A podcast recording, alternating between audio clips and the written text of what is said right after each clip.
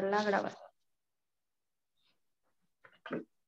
Hola maestra, buenas tardes. La entrevista pues que se va a realizar a continuación habla sobre los grupos. Para comenzar la entrevista me podría proporcionar su nombre completo, cédula profesional y además indicarme que da el consentimiento a que esta entrevista sea grabada y utilizada durante la clase de teoría de grupos para analizar sus respuestas con fines académicos. Claro que sí, muchas gracias. Por supuesto, eh, autorizo esta grabación. Y pues mi nombre es María del Carmen Alférez Cruz, soy asesora psicopedagógica, maestra en psicología humanista y maestra en psicología infantil y del adolescente. ¿Me podría proporcionar su cédula profesional de alguna? Este, pues no la tengo en la mano, pero espérame. Igual si quiere me la manda. Ajá. ¿Sí? Bueno. Este, bueno, ya nos habló un poco de su formación académica. También, pues, me podría hablar un poco sobre su carrera laboral. Sí, este, yo inicié trabajando en la Secretaría de Educación Ambiental en el Parque El Cedazo, dando talleres de educación ambiental. A la par estaba en el Instituto Cultural de Aguascalientes. Ahí me encargaba de dar acciones preventivas en un programa que se llamaba Arriba los Niños, donde hablábamos de valores a través de la cultura en algunas comunidades del municipio de San Pancho. Y después eh, dejé la Secretaría de Educación Ambiental y entré a la Secretaría de, de Salud, en la cual ahí tengo 20 años y estoy a cargo del programa de atención a la salud de las y los adolescentes eh, desde hace 20 años. Y ¿Qué más? Bueno, he estado como tallerista y conferencista de manera particular en la Secretaría de, de las Mujeres de Zacatecas, de Jalisco, de Baja California, de Tlalpan. Eh, pues he sido como tallerista en todos esos este, institutos y conferencista pues de educación sexual, de violencia y de salud de las y adolescentes. Muy bien. Bueno, ¿me podría mencionar si ha trabajado con grupos anteriormente? Sí, pues eh, dentro de, de, también de mi formación, bueno, de mi, de mi historia uh, laboral, pues he dado clases en la, en la universidad, en la UNEA, eh, de, de, aquí de Aguascalientes, he dado clases en la Universidad Cuauhtémoc, tanto en preparatoria como en licenciatura, y ahora estoy como coordinadora de, del área de psicopedagogía de la prepa de la Cuauhtémoc, y dentro de mi trabajo de hace 20 años, en la Secretaría de Salud, nosotros como programa realizamos formación de grupos adolescentes que los capacitamos para ser promotores y promotoras de la salud. Y eh, todos estos grupos se trabajan durante un año. Este grupo, este, este grupo que se hace, eh, la intención es que se dé información a las y los adolescentes de todo lo que tiene que ver con eh, prevención de la salud. Talleres de eh, sexualidad, adicciones, accidentes, violencia, salud mental eh, y muchas cosas más. Entonces, estos grupos se forman durante un año y yo capacito a estos grupos constantemente y, por ejemplo, ahorita tenemos 53 grupos. Entonces, he estado trabajando con grupos de adolescentes, pero también capacito y, y doy asesoría a grupos de padres y madres de familia, a grupos de eh, médicos y médicas, enfermeras, nutriólogas, trabajadores de los trabajadores sociales, este, y todo, todo esto. Okay. ¿Cuál considera que es el mayor reto al trabajar con grupos? Híjole, pues son muchos, pero uno de ellos, lo primero que se me ocurre es eh, que se logre un grupo seguro.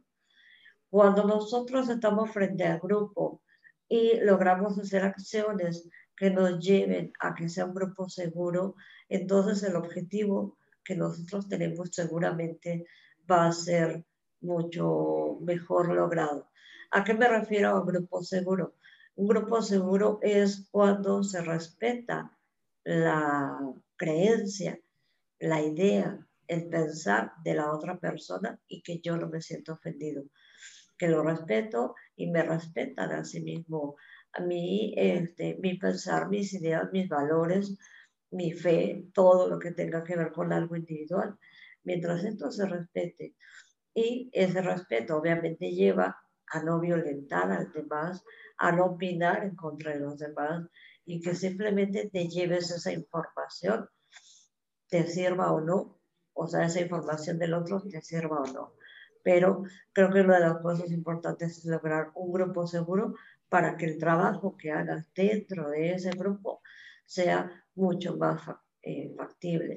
Y eh, otro punto sería tal vez el saber conocer el grupo, identificar los líderes, tanto los líderes buenos como los negativos, identificar cuáles son las personas que te sirven para alguna acción en específico durante tu trabajo dentro del grupo.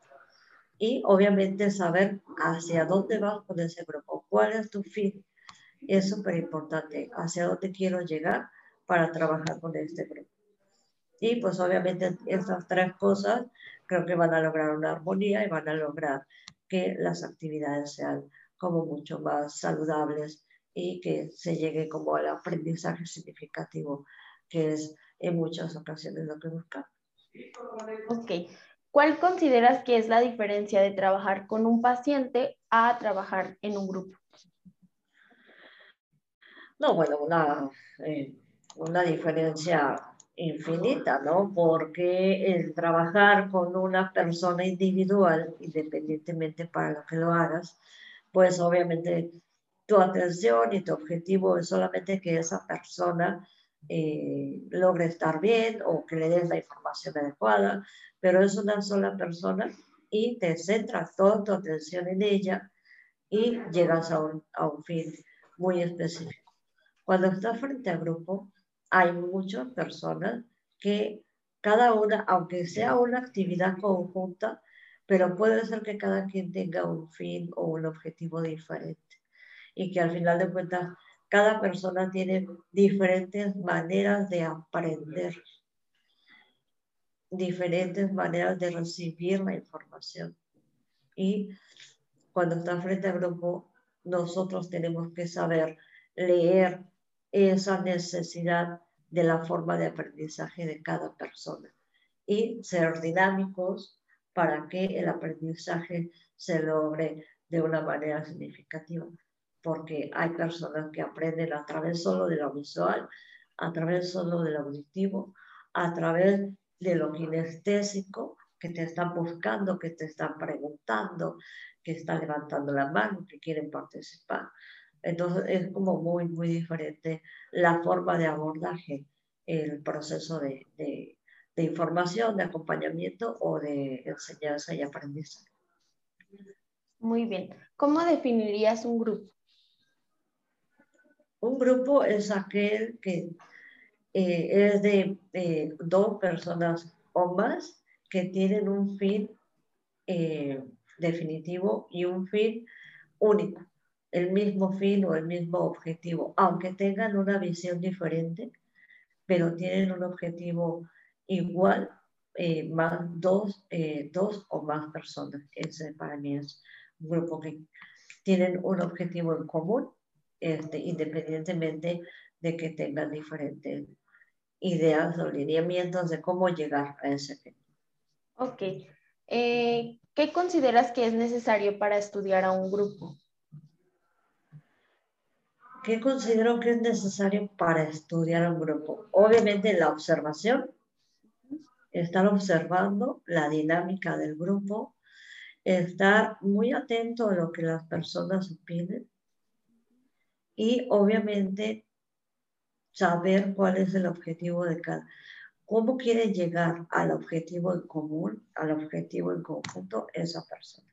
O sea, si estamos en un grupo, estamos en un salón de clase, por ejemplo, pues todos queremos sacar un 10 en la materia, pero cada quien tiene diferentes formas de llegar a ese 10 o cada quien tiene diferentes maneras de pensar que pueden tener un 10. O a lo mejor a una persona no le interesa un 10, le interesa pasar la materia. Pero también a otra persona no le interesa un 10, pero le interesa aprender. Entonces, creo que poder observar, identificar, escuchar a cada persona, respetar a las personas en sus ideales eh, y uno como, como encargado del grupo, pues tiene que tener información del tema que estás compartiendo con el grupo independientemente de lo que, de lo que sea. Pero a su vez también del tema, también es importante que nosotros sepamos identificar, eh, que tengamos los conocimientos adecuados del tema y de la, del trabajo frente a grupo. Porque estar frente a grupo no nada más es llegar y pararte y dar la información, sino saber que hay diferentes maneras de abordar la información y que tienen que estar preparados para ello. Ok, ya hablamos un poco sobre lo que es un grupo seguro o un grupo sano. Este, hablando sobre qué, qué conformaría un grupo no sano, ¿qué consideras que serían eh, este, los aspectos que lo formarían? Híjole, es que un grupo no sano puede ser hasta una familia. ¿No? Este, un grupo no sano puede ser una familia disfuncional, una familia donde hay violencia, donde alguna de las personas eh, está en adicción y está afectando la vida conjunta de ese grupo que se llama familia.